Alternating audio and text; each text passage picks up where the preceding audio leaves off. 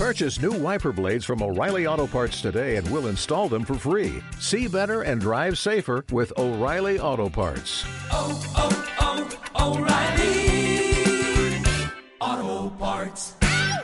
Think of Siamese twins, some Argentine. Ring Café, de balón en profundidad.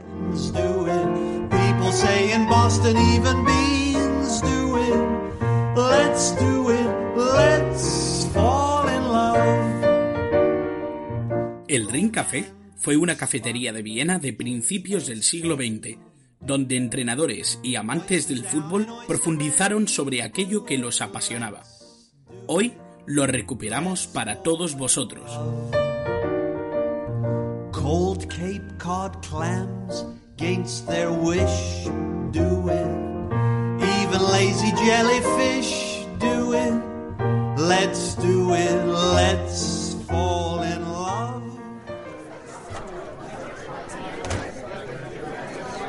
¿Qué pasa, Cristian? ¿Cómo estás? Muy buenas, Miguel. Pues nada, deseando ya encontrarnos, que parece mentira, pero ya han pasado 15 días y ya el frío, ostras, eh, que ya empieza a apretar y apetece ese café calentito que siempre nos tomamos, eh. Ya diciembre ha venido con muchas ganas y ahora sí que apetece un cafecito caliente. Yo voy a pedir un café con leche. Si quieres voy cogiendo mesa mientras pides. Vale, perfecto. Pues yo Perfecto. voy a querer otro café con leche. Dos cafés con leche por aquí, por favor, a la mesa de siempre. Bueno, pues aquí nos la tienen casi reservada ya, Sí, ¿eh? Esta sí, es, es nuestro rinconcito. Yo creo que ya saben, saben, tienen eh, anotada la fecha, lo- lo- los jueves en los que nos pasamos por aquí y vamos, saben que esta mesa no se toca, esta, esta es nuestra. En este rato esta mesa es nuestra, nuestra y de todos los que nos están escuchando, claro. Y de todos los que cuentan ya con, con esas ganas de, de que cada 15 días eh, le reservemos un sitito aquí en el Ring Café porque, aunque sea una cafetería bonita, antigua, que, que, Sí, que sí. es acogedora, es sobre todo un hueco en el que cabe todo el mundo. Aunque parezca pequeña, cabe eh, prácticamente todo aquel que quiera sentarse a charlar con nosotros. Y hoy cabe además un gran amigo que ha querido sumarse a este Ring Café. A ver, Miguel, sorpréndeme, que tengo Bueno, pues, resulta que he invitado a Borja García de la media Uf, inglesa Claro. a que nos a que nos cuente un poquito sobre el tema de hoy. Cierto, porque hoy ya me dijiste que el tema va a estar relacionado con el Nottingham Forest, que es algo eh, mítico, un, un suceso mítico en la, en la liga inglesa. Y vamos, es, fue tan efímero co- como legendario, yo creo esa actuación, sobre todo en Copa de Europa. Exactamente, ese Nottingham Forest que nos dejó unos años para el recuerdo. Así que si quieres, Escuchamos un poquito lo que nos ha dejado Borja García. Daniel Taylor, el periodista que ahora trabaja para The Athletic, antes lo hacía para The Guardian, escribió hará 3-4 años un libro sobre aquel equipo de Brian Clough y le puso de título I Believe in Miracles, creo en milagros. Y la verdad es que posiblemente no haya mejor resumen de lo que supuso aquel Nottingham Forest de finales de los 70 y principios de los 80. Yo creo que es necesario situarse en la sociedad postindustrial británica, eh, que sufría una profunda crisis económica y social en aquellos primeros años del Thatcherismo. Y Nottingham eh, no era una excepción. Nottingham vivía de la industria pesada por aquel entonces y se vio muy, muy afectada tanto por la crisis como por las políticas neoliberales de Margaret Thatcher. Eran años muy difíciles en todo el país, eh, pero cuanto más al norte de Londres y cuanto más industrial era la economía, era peor. Y ese era el contexto de aquel Nottingham Forest de Brian Clough. Clough llegó al banquillo del Forest en enero del 75 con el equipo decimotercero en la segunda división y aquel año consiguió que su equipo acabase eh, octavo en esa segunda división. El cambio, sin embargo, yo creo que, es, que se produjo de verdad en enero de 1976. En aquella fecha, Peter Taylor, el eterno ayudante de Clough, se unió a él en el Forest y a partir de ahí comenzó el milagro. El milagro de Clough, pero hay también que hablar de Peter Taylor. Es siempre el milagro de Clough y Taylor. Ascenso por los pelos a la primera división en 1977, campeones de liga en 1978 y por supuesto la llegada a Europa por la puerta grande. Porque no hay que olvidar, recordemos que en su primera eliminatoria, aquel Nottingham Forest, en su primera eliminatoria de la Copa de Europa, se enfrentó al campeón, al Liverpool, y al Liverpool lo eliminó por 2 a 0 en el resultado global. Y de ahí, evidentemente, ya al cielo.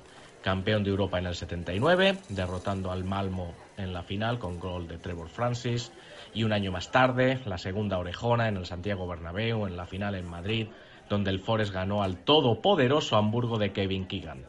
Un ascenso, una liga y dos Copas de Europa en tan solo tres años. Y lo que es más, en todo este viaje, eh, creo que es bueno recordar que hubo cinco jugadores que acompañaron a Club desde la segunda división hasta la Copa de Europa. Fueron Biff Anderson, Martin O'Neill, Ian Bowyer, Tony Woodcock ah, y John Robertson. Aunque el Forest eh, sí es cierto que fichó a jugadores de renombre como Peter Shilton del Stoke o Trevor Francis del Birmingham, eh, también tenía en su plantilla desconocidos como Gary Birtles. Gary Birtles eh, fue uno de los máximos goleadores de club, pero sin embargo a él lo fichó de un equipo de aficionados cuando Birtles se dedicaba a instalar moquetas. Esa era la genialidad de Brian Clough y de Peter Taylor. Yo creo que para mí el Nottingham Forest de Clough es sin duda la hazaña más grande del fútbol europeo. Muy, muy por encima de, por ejemplo, la Copa de Europa del Este Agua de Bucarest, por ejemplo, frente al Barcelona en la final de Sevilla. Y sin duda, aunque hay gente que me lo discute a veces, pero para mí muy por encima también de esa Premier League del Leicester City de Claudio Rainieri. Brian Clough y sus Miracle Men se convirtieron en una leyenda en Nottingham. Eh, la ciudad lo estaba pasando mal en los 80 y el Forest permitió a los aficionados, yo creo, una vía de escape. La verdad es que fue una realidad, eh, fue una, en realidad un milagro de esos que ya hoy en día casi eh, son imposibles. Nottingham, hay que recordar, es una ciudad pequeña de 200.000 habitantes. El City Ground es uno de los estadios más icónicos del país, junto al Rio Tren, pero no ha vuelto a vivir ninguna de aquellas alegrías, la verdad. Eh, creo que podemos decir sin, sin duda que, el Nottingham, que aquí en Nottingham Brian Clough es sin duda un dios. Y hasta cierto punto es verdad que el legado de Brian Clough, de Brian Clough ahora le pesa al club. Es un pasado histórico por el que se juzga siempre, los aficionados juzgan mucho a las mediocres plantillas locales, plantillas, perdón, que el Forest lleva juntando año tras año en la última década. Y aunque se diga que el Forest es un gigante dormido, quizás la verdad sea que aquello que consiguió Brian Clough y sus hombres, aquello que consiguió aquella plantilla, fuera la excepción. Una bonita excepción, eso sí, una bonita excepción que ahora nos permite a los aficionados del Forest sacar pecho y no en vano os recuerdo a todos que el Forest tiene el doble de Copas de Europa que el Chelsea, el Arsenal, el Tottenham y el Manchester City juntos. Así que bueno, espero que con esta introducción os hayáis situado en lo que fue Brian Clough, en lo que representa para el Forest y en lo que Forest representa para Nottingham y el fútbol europeo. Come on, you Reds. Bueno, ¿qué te ha parecido lo que nos cuenta Borja de este Nottingham Forest? Eh, lo cuenta tan bien y luego cuenta tantas cosas en tan poco tiempo, pues por eso lo cuenta tan bien, de hecho, porque cuenta muchísimas cosas en tan poco tiempo que es que es impresionante. O sea, este tipo de historias eh, eh, no sabes por dónde abordar, abordarlas, porque claro, tienes por un lado la relación de dos técnicos que fueron brillantes y que, y que brillaron juntos, un grupo de jugadores que estaban casi condenados al ostracismo y luego eh, levantaron dos copas de Europa casi todos y luego un club que después de eso eh, no se puede decir que ha desaparecido, pero sí del primer fo- foco futbolístico. Eso es, y además, eh, sobre todo, fíjate que matizas tú esa relación entre dos entrenadores magníficos que se complementaron perfectamente y que además fueron un poco la base del éxito de este Nottingham Forest, porque no olvidemos que aunque Brian Clough es el que se lleva un poco los focos por su carácter, por su, eh, por su forma de ser, ¿no? Eh, Es cierto que fue con la relación con Peter Taylor, su segundo de a bordo y quizá la figura que más se acerca al entrenador contemporáneo, que consiguieron los éxitos que, que, bueno, se llevaron a casa de- del Nottingham Forest. Sí, es que es justo como dices, eh, los éxitos de Brian Clough, eh, pese a que sea el nombre principal y más escuchado dentro de la historia de- del Nottingham Forest, dentro de esta historia de la Copa de Europa y la Liga tras el ascenso, estos éxitos no se entienden sin, sin Peter Taylor. eh, eh, fueron la conjunción que, que marcaron los años dorados del, de- del Nottingham Forest y también del Derby County. Pero hoy nos toca el, Nottingham Forest, pero para que veas eh, la trascendencia que tuvieron eh, es la relación entre estos dos entrenadores, no solo en el Nottingham Forest, sino también en otro equipo como era el Derby County. Y es que es como también cuentas, Cloud era el, el más temperamental, capacitado para sacar el máximo de sus jugadores gracias a su gran capacidad motivacional y, y formas de comunicar. Se podría más o menos eh, extrapolar en esa forma de motivar a, lo que hoy en día es Mourinho, por así decirlo, un jugador, anda, un jugador, un entrenador que por su forma de motivar es verdad que puede desgastar más pronto que tarde a los jugadores. Solo así se entiende cómo equipos alejados de la élite, como Derby County o Nottingham Forest en este caso, consiguieran los éxitos de la época. Y algo que me, que me pareció bastante curioso y que también tiene relación con lo que comentabas, de que Peter Taylor es el, era por así el de la pareja el más analítico, el más moderno, eh, el que más se fijaba en detalles, el, el, el, ojeador, por así decirlo, el que decía, este jugador nos viene bien para este equipo y luego Brian Clough era el motivador. Y es que Peter Taylor fue portero en su etapa como jugador. Y eso es verdad que, como siempre se dice, el portero es el que siempre está vigilando el partido, fijándose en detalles que los jugadores durante el juego no se pueden fijar y por ahí puede venir ese perfil de, de Peter Taylor. Y precisamente lo dices tú, ¿no? Que eres portero, Cristian. Sí, por eso yo creo que puedo empatizar un poquito más con Peter Taylor. No llegué, vamos, no llegué ni, no le llevo ni a la sola de los zapatos, menos como entrenador, que voy a ser como portero. Pero sí, sí, es verdad que, que un poco sí que empatizo con él en ese sentido. Bueno, es verdad que no le llegas a la sola los zapatos porque estamos hablando de un grandísimo del fútbol. Claro, claro. Pero ojo que eres muy bueno tomando cafés y ojo que nos traen ya el café por aquí. Cierto, Así que nos lo, nos lo vamos a empezar a tomar, vamos a disfrutarlo y sobre todo vamos a empezar a hablar de lo que fue la gesta de ese Nottingham Forest. Porque para quien no lo sepa, el Nottingham Forest encadenó desde el año 75 en el que llega Brian Clough a la entidad eh, de Nottingham hasta el año 93 que abandona el club, no solo reúne una amalgama de títulos, sino que consigue dos Copas de Europa. Algo impensable, porque en el 75, cuando llega Brian Clough, aún sigue en segunda división. Y es que aún sigue, y Brian Clough, aún eh, sin Peter Taylor, porque recordemos que Peter Taylor está en- aún en el Brighton y se une después de que, y por decirlo de alguna manera, eh, Brian Clough llega antes al Nottingham Forest. Eh, sin Peter Taylor, el equipo se salva por los pelos del descenso a Third Division. Luego es verdad que consigue un octavo puesto en, en Second Division y ya consigue el ascenso a lo que era antes la First Division, lo que es la, eh, la Premier League, la primera división de Inglaterra. Eh, pero es verdad que eh, los comienzos no fueron fáciles. Si bien es verdad que Taylor se, se- anda Taylor, eh, Brian Clough se encontró con un grupo de jugadores a los que sacó petróleo, era lo que destacábamos anteriormente. Y luego también se trajo eh, jugadores como McCover, John O'Hare, eh, jugadores que Archie Gemmill, jugadores que conocía sobre todo de otros proyectos que había tenido Brian Clough. Por así decirlo, se trajo a, a su columna vertebral y a jugadores que eran de su plena confianza.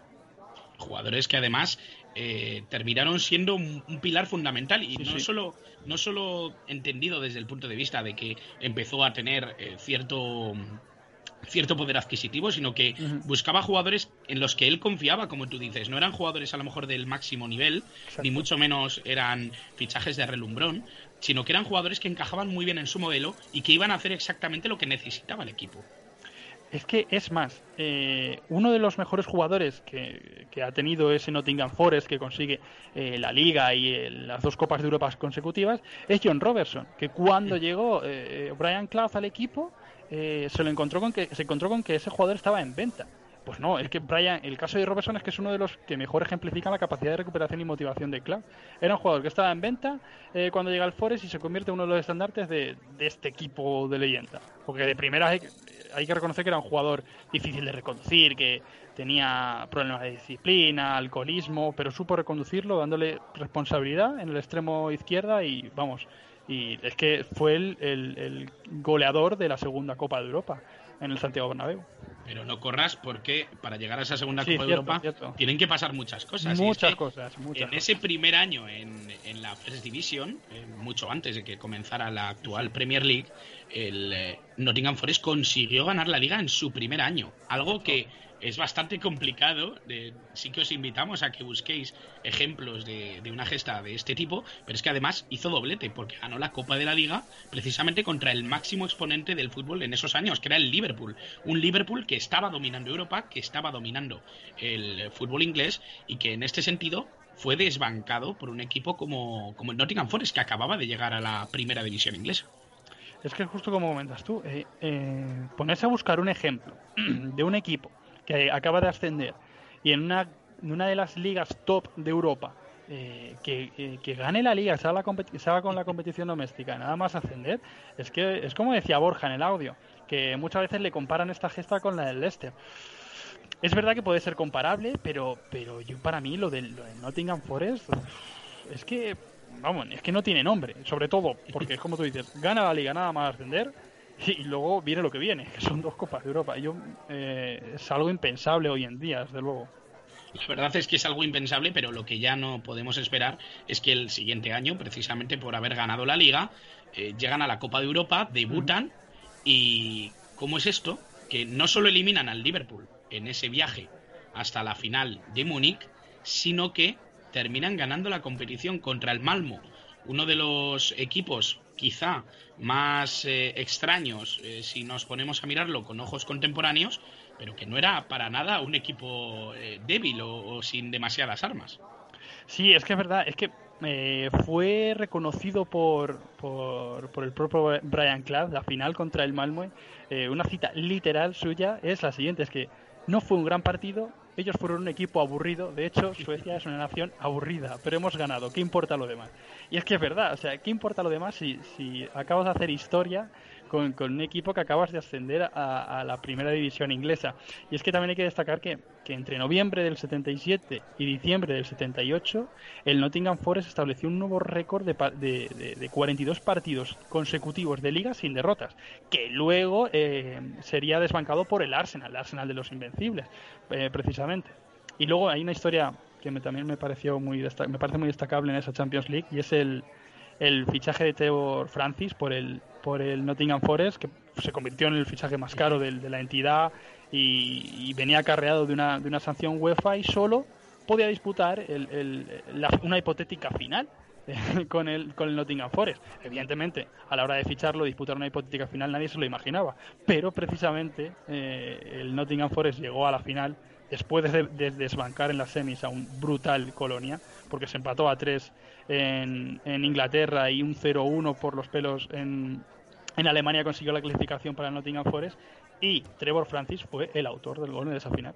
Estamos hablando de una final de Copa de Europa y es cierto que esto es algo eh, muy poco muy poco visto y es cierto que, que estamos hablando de, de una gesta eh, quizás sin igual, ¿no? Porque Ujú. el llegar el primer año, ganar la Liga y el siguiente año ganar la Copa de Europa es algo brutal, ¿no? Pero es que el siguiente año vuelve a ganar la competición europea. Estamos hablando de un equipo que no solo repite título el año siguiente, sino que, y esto lo alargará hasta nuestros días, es el equipo histórico, el único que tiene más Copas de Europa que ligas nacionales. Es que es algo que no te- a mí no me cabe en la cabeza. De hecho, porque claro, en la segunda, en la temporada que gana la primera Copa de Europa, el único título, por decir el único, bueno, es que decir el único ya es decir mucho, el único título que acompaña a la Copa de Europa es la Copa de la Liga.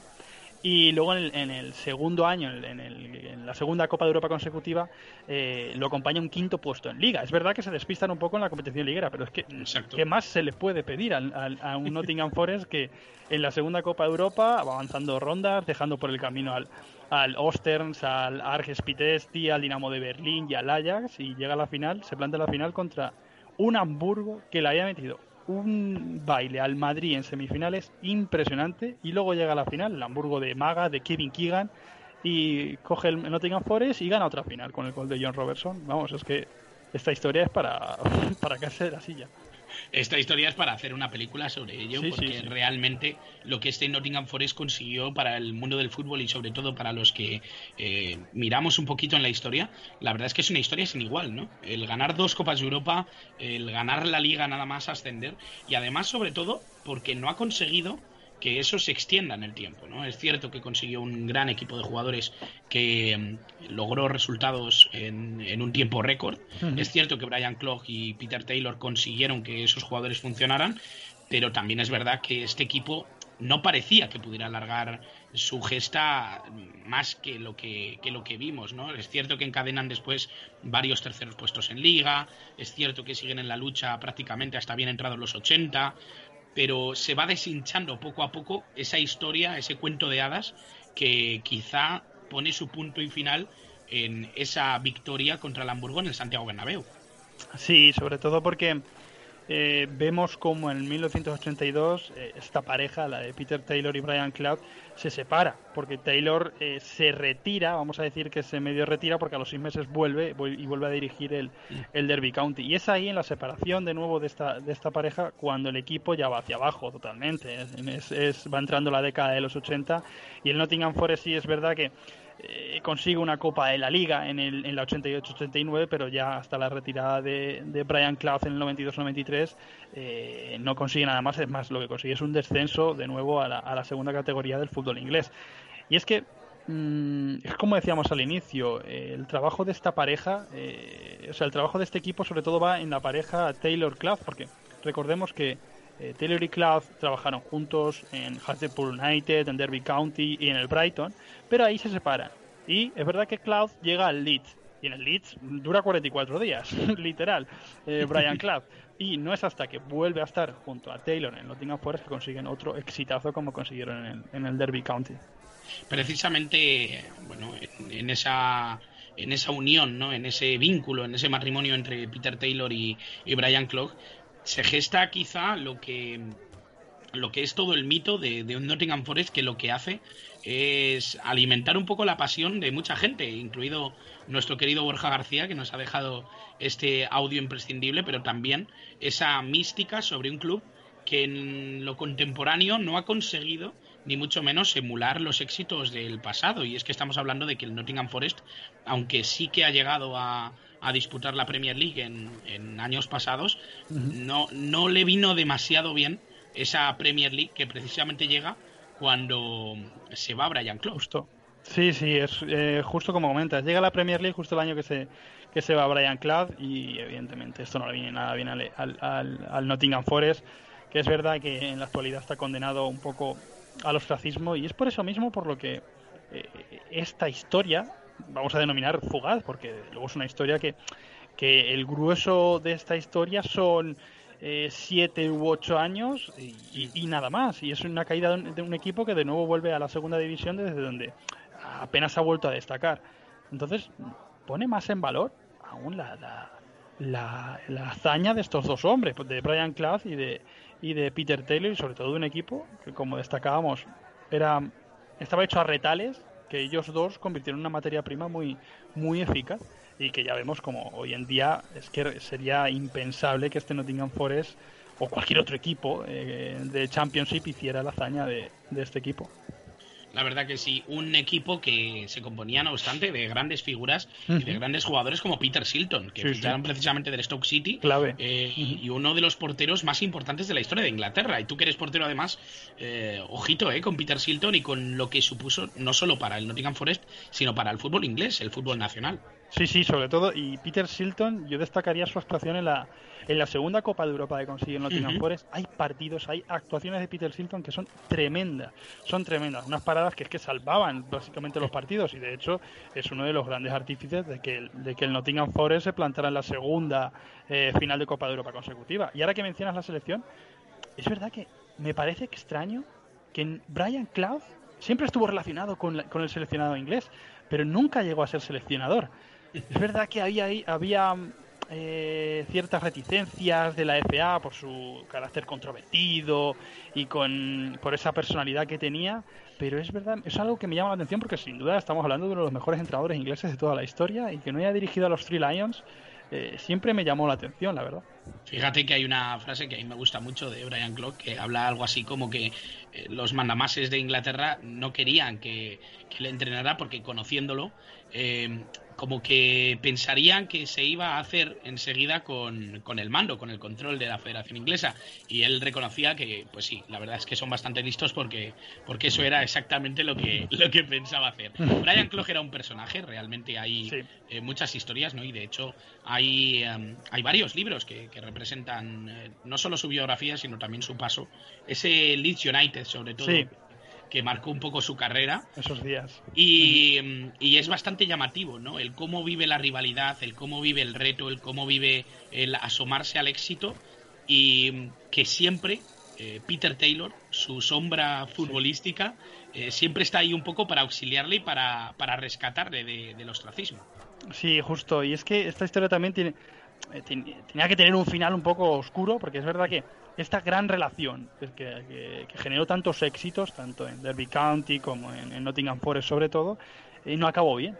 Y es que ya, aún estando los dos en el Nottingham Forest, empezó- empezaron a haber ciertas eh, disputas o ciertas tensiones entre ellos dos, porque eh, Peter Taylor sacó su autobiografía en 1980, esto parece ser que le sentó mal a, Brian Clough, luego se separa, él eh, se retira Peter Taylor, a los seis meses vuelve y se va al Derby County, rival del Nottingham Forest, y luego yo creo que sobre todo lo que acrecienta esta, estas tensiones entre ellos dos fue que eh, Peter Taylor, estando en el Derby County, le robó a John Robertson, jugador del Nottingham Forest, a Brian Clough que es que eh, hombre clave en los éxitos del Nottingham Forest, que vaya tú lo que fueron a hacer. La verdad es que parece que Peter Taylor se la tenía jurada en ese aspecto a.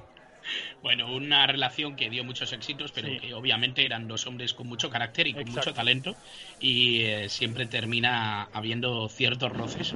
Y la realidad es que observar esta historia y impregnarnos con ella es también impregnarnos de la historia del fútbol. Un fútbol inglés que a nosotros nos emociona y que nos encanta y sobre todo, y ya habiendo citado precisamente a Brian Clough, me gustaría terminar con una frase suya, porque es que cuando hablamos de un entrenador que además... eh, ya no está con nosotros, nos dejó precisamente en el año 2004.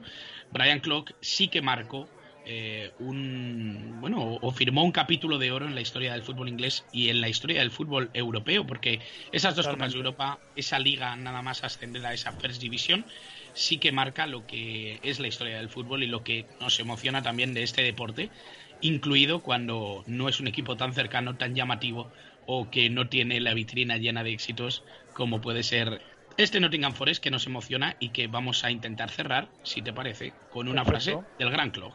Dale. No quiero epitafios de frases profundas ni nada de ese rollo. He aportado algo. Espero que eso sea lo que digan de mí y ojalá le haya gustado a alguien. time, bearing in mind that Malmo had lost two important players before the start of the match and have lost a third during the course of the first half. Robertson, the first time we've seen them attack them, and there's Francis! Well, that's what I wanted to see Robertson do. And Trevor Francis, the million pound man, puts his name on the score sheet and returns a great deal of the check. Robertson, the first time he's attacked them, used his pace, a fine cross, and in comes Francis to break the deadlock. Bueno, una frase que define perfectamente lo que era Brian Clough y sobre todo lo que puede ser su recuerdo, ¿verdad, Cristian? Sí, sobre todo es eso. O sea, si por frases podría construirse la carrera de Brian Clough a base de frases. Y yo creo que nos reiríamos mucho si, si, si aquí dijéramos todas las frases que nos dejó, porque es que eh, son geniales y sobre todo denotan esa personalidad, esa, ese personaje visceral, pero tan prolífico que junto a, a Peter Taylor produjo sobre todo muchos éxitos y dejó un equipo de leyenda como era el, el Forest. Bueno, pues ahora, si te parece, vamos a hablar de otra leyenda, porque te he traído un cromo que sé que te va a gustar mucho. Vamos a ver, a ver, enséñamelo. Bueno, si te digo, si te digo un nombre, Tomás Ah. Felipe Karlovich, pues es que te refieres al trinche. Es me que- refiero al trinche, eso es. Sí, sí. Es que yo eh, escribí para la, para la web de Valor en Profundidad un artículo cuando desgraciadamente nos dejó este en este infausto año y por un suceso, la verdad es que asqueroso, Lamentable. por así decirlo, sí, lamentable. Eh, y es que es un jugador cargado de tanto misticismo que es, es que es genial. A mí me encanta. Bueno, pues resulta que, bueno, no sé si sabes que hablé precisamente con, con Ignasi Torné, un compañero que trabajó durante un tiempo en Newell's Old Boys y que habló con él personalmente y que estuvo con él y que compartió con él una tarde de fútbol, que ya, ya querríamos nosotros, ¿no? Ya quisiéramos muchos, aunque fuera a verle, aunque fuera a ver. Y la realidad es que lo que lo que te quería traer era precisamente el cromo de un jugador que por desgracia no salió en demasiados álbumes de cromos y que por desgracia no ha pasado a nuestros días con el éxito que quizá debería haberlo hecho, ¿no? Eh, de esos jugadores que nos esperábamos mucho más de lo que realmente dieron y probablemente uno de esos jugadores que han crecido dentro de un mito que probablemente tiene parte de mística el hecho de que no sepamos qué es verdad y qué es mentira.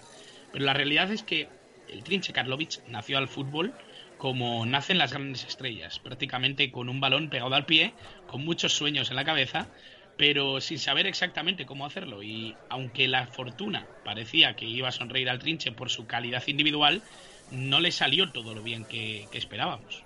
Y es que se cuenta, o por lo menos yo del Trinche he leído ciertas cosas que no le gustaba el, el- el sacrificio y el esfuerzo futbolístico, por, así, eh, por decirlo de alguna manera, era ese icono de, de- de- genio, básicamente, de genio eh, díscolo y difícil de, de domar, por así decirlo, por un entrenador. Él- a él le gustaba jugar al fútbol, no le gustaba lo que todo lo, lo que conllevaba. Es más, es que hay que decir que hasta Menotti lo convocó para una preselección con Argentina y él no se presentó. O sea, no se presentó porque sabía lo que iba a conllevar, que era cierta rigidez, cierta disciplina, y eso no iba con él. Él era levantar al público jugando con el balón, ya está. Exactamente, y de hecho en una entrevista eh, hecha hace unos añitos por, por Movistar, se hablaba un poco y se preguntaba a Menotti qué, qué opinaba ¿no? del trinche y de esa convocatoria a la que no asistió. Eh, bueno, por lo visto a sus oídos llegó que estaba pescando. Sí. Que obviamente era una razón por la que no podía ir a la selección Y argentina. precisamente en, en esa, en ese informe Robson que hace referencia, Sí. después de que diga sobre Menotti le preguntan a- al trinche y te fuiste a pescar y dice, yo pescar, y- y- solo he ido una vez con mi, con mi, con mi sobrino tal y no he vuelto a ir. es el, el típico personaje argentino que, que es in- y rosarino sobre todo, que es sobre todo enfatizar lo argentino, lo rosarino. Exactamente, y además en ese, en ese hecho, ¿no? También el haber nacido en, en Rosario, que es una de las capitales del fútbol, también le puso todo de cara, porque ingresó muy pronto a Rosario Central, ingresó en sus filas, aunque no duró mucho. Y es que en Rosario Central no entendían esa clase de talento, no querían eh, esa mm, libertad que exigía el juego del Trinche Karlovic, un jugador que todo el mundo habla de su capacidad, de, del dominio técnico que tenía, de su capacidad para jugar a otro ritmo y sobre todo para colocar el balón donde quería. Era un jugador prácticamente perfecto a nivel técnico y que se, se- se corresponde un poco con, esa, con ese estilo de juego que siempre ha salido de los grandes equipos de Rosario. Y la realidad es que Rosario Central no supo ver ese, esa calidad y tuvo que seguir su carrera, tuvo que eh, dejar un poco de lado esa fama y esos focos para ser feliz precisamente en la segunda división argentina, en Central Córdoba, un club muy humilde que empezó a poner de moda eso de que esta noche juega el trinche. Sí, es que los periódicos titulaban así, esta noche juega el trinche y la gente pagaba pasajes solo por verle jugar. Hay varias anécdotas muy, muy carismáticas y muy graciosas sobre esto y es que eh, cuentan, porque otra cosa bonita de, de- de este relato del trinche es lo que tú decías, que no hay apenas imágenes del jugando y, y este tipo de historias hay que construirlas a través del relato- de los relatos de la gente. Y es lo que aún más le da carácter de leyenda a este jugador. Y es la verdad es que es súper bonito. Y, y claro, a los oídos llegan, llegan este tipo de anécdotas como que un día eh, un, pues, haría una entrada a lo mejor más agresiva o el árbitro vio la posibilidad de ser expulsado, le sacó roja y viendo que el público se le echaba encima por, por quitarles el, el mayor divertimento o la, o, la mayor razón por la que habían ido, a- ido al campo a ver el partido, eh, el árbitro tuvo que de- desdecirse y admitirlo en el campo po- porque si no se le, se le comía la grada. Y luego otra, decía también eh, eh, el trinche que, que algunas veces eh, las propias directivas rivales, cuando el propio Central Córdoba iba- a visitar un, un otro estadio para jugar al fútbol, eh, eh, querían que jugara el trinche. Si no, no, claro, porque no iban a, no iban a, a vender tanto pasaje, tantas entradas, no iban a tener tanto ticketing si, si el trinche Karlovic no jugaba. Era, lo pedía hasta el rival, que es algo eh, impresionante. O sea, la, la, la magnitud de este jugador se ven en, en- en anécdotas como esta. Y otra de las anécdotas más famosas del Trinche Karlovic, quizá, fue ese encuentro preparatorio para el Mundial del Sí. 74 que se organizó contra una selección de jugadores de Rosario. Eh, es bastante llamativo, porque precisamente eh, se componía un poco de esos grandes jugadores de Rosario Central, de Newell's Old Boys, pero había uno de Central Córdoba, un equipo muy humilde, pero que necesitaba poner al que quizá era en ese momento el máximo ídolo de Rosario, que era el Trinche Karlovic. Bueno, pues por lo visto en ese partido contra la Argentina que defendería los colores eh, albicelestes en, eh, en el 74, en Alemania Federal, les dio un baile terrible. Y es que el Trinche Karlovic se destacó y se destapó en ese partido como lo que era, ¿no? Un gran talento y uno de los eh, mejores jugadores que había en ese momento. Y la realidad es que Ubaldo Fillol, que fue portero de, de esa selección del 74 y posteriormente, eh, decía que el que se destacó precisamente era el jugador que venía de la segunda división argentina, algo que es muy llamativo y algo que nos deja una idea de lo que pudo ser y no fue este gran Trinche Karlovic. Sí, que hasta eh, precisamente se cuenta que Cap, el seleccionador argentino, pidió que, que sacaran del campo a Karlovic, porque es que lo estaban humillando y era una selección que tenía que ir a jugar un mundial y la estaban humillando una, una selección de, de, de- de jugadores seleccionados de, de Rosario, es claro. Hablamos de un, un centrocampista, un volante técnico muy elegante, con una gran visión de juego. Ya digo que esto es todo lo que se cuenta y todo lo que poco se puede ver de él. Era, era como, como el, mejor de los poemas, pero sobre el verde, de ritmo lento, todo, todo acuñado con una vertiente estética impresionante. Eh, y es lo, más eh, místico y lo más eh, legendario de esto es que justo todo esto se construye a través de relatos y mucha gente lo compara por así hacerlos a nuestros oyentes algo una, una visión un ejemplo de jugador más más cercano y más actual. La gente lo compara con, con mezcla Redondo, de, de redondo mezcla de Riquelme cómo protegía el balón eh, y hay muchos argentinos que dicen que incluso es, es, eh, han visto jugar a Karlovic han visto jugar a Maradona y se quedan con Karlovic que es algo increíble Sí, sí, es algo bastante llamativo, sobre todo sabiendo ¿no? la, la- importancia y el peso que tiene Maradona en el fútbol Claro. argentino y sobre todo el amor que tiene Argentina por ese fútbol nacional y por los títulos que, que han llegado ¿no? a nivel internacional. Es llamativo porque el propio gráfico, y hablando de esas leyendas de las que hemos hablado durante este ratito, hablando del Trinche, el gráfico, la gran revista argentina, lo, lo define así. Karlovic es algo así como el máximo exponente del arco lírico del fútbol argentino. Y me parece que es una buena frase para quedarnos y para recordar a este gran Trinche Karlovic, ese gran exponente del arco lírico del fútbol argentino, que nos dejó tristemente en mayo de 2020, un año aciago para el mundo del fútbol y un año que se nos está haciendo duro precisamente por haber perdido a este Diego Armando Maradona hace muy poquito. Así que para no terminar muy tristes, Sí. esto eh, ya Ha nos pegado un está bajón, poniendo un poco tristes, ha pegado, ha pegado un, un pequeño bajón. Sí. Decir que, que, bueno, estamos muy contentos, muy, muy contentos de que se haya sumado la gente en la entrevista que tuvimos con Mario Alberto Kempes en el pasado programa y que agradecemos, como siempre, que, que nos acompañen en este café, Cristian, porque yo creo que también hay que decirlo, ¿verdad? Sí, claro, hay que animar a la gente porque... Y eso que ya somos muchos por aquí, yo creo que más de los que en un momento nos imaginábamos. Y yo creo que la gente, con, con cuanto más conozca de nuestras charlas, yo creo que más se va a ir animando porque eh, aquí participamos todos y aquí tratamos temas que, que a todo el mundo nos gusta, que son místicos y que son puro fútbol, básicamente. Y que siempre que viene bien eh, con un café mediante, eh, tratar y hablar entre amigos. Y, y aquí es que lo pasamos bien, básicamente es que es eso, lo pasamos bien. Bueno, pues como lo hemos pasado muy bien, voy a pagar yo el café esta vez. Y nos vamos a venga. despedir para dentro de 15 días, Cristian. Así que yo pago por aquí y tú y yo nos despedimos. Un Pues abrazo queda- muy grande. Nos vemos, Miguel.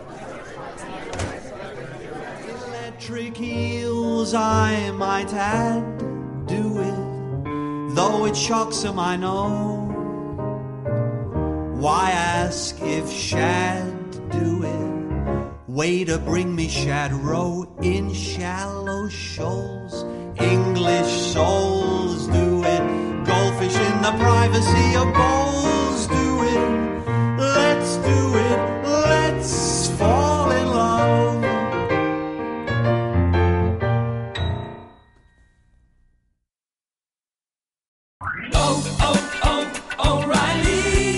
¿Necesitas ayuda? En O'Reilly Auto Parts te ayudamos. ¿Necesitas algún consejo? Te aconsejamos. Nuestros profesionales en autopartes están siempre disponibles para ayudarte a encontrar lo que necesites. Excelente servicio al cliente es solo una de las ventajas que ofrece O'Reilly Auto Parts. Los profesionales en autopartes. O'Reilly Auto Parts.